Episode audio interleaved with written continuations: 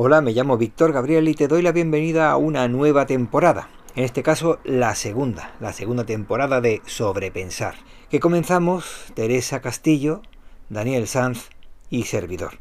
Un podcast para reflexionar, pensar, compartir y enriquecernos mutuamente, ya que se trata de un espacio libre donde se plantea un asunto y todos los que queramos podamos hablar sobre él y compartir entre todos una visión diferente sobre un mismo tema. Una semana se plantea el tema a tratar y una semana después se expondrá las reflexiones que hayan surgido al respecto. En esta semana me he planteado continuar las reflexiones ligeritas como se suelen dar. Después de un verano lleno de olas de mar y olas de calor en tierra, es lo mejor pensar en cosas ligeritas de manera que vamos a lo que vamos. Será corto el planteamiento, pero complicado y largo la reflexión. O puede que no.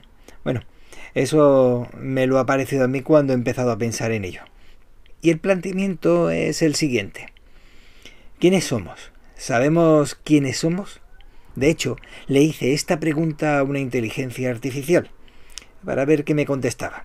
Y me contestó que era algo profundo y personal ahí empecé a intrigarme, porque decía que era personal y me lo estaba diciendo una inteligencia artificial. De personal tenía poco, pero bueno, dice que cada uno tiene su respuesta, cosa de lo que discrepo.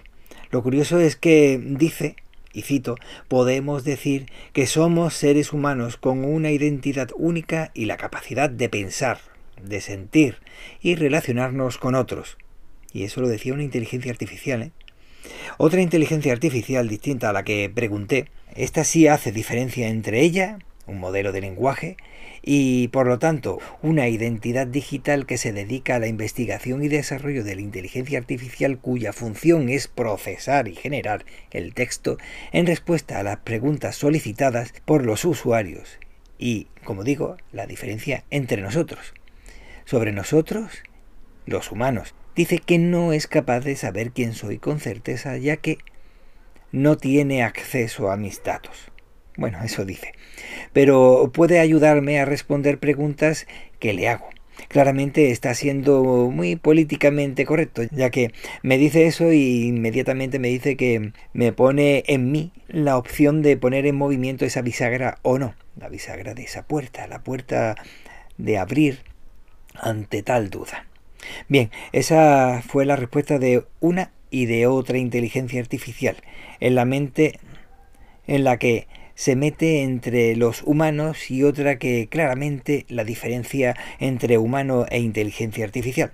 Lo cierto es que no va más allá, como también suele ser nuestra respuesta. ¿Somos capaces de pensar sobre ello? ¿Somos capaces de saber quiénes somos? Sin una respuesta sencilla o mejor dicho, sin una respuesta facilona para salir del paso.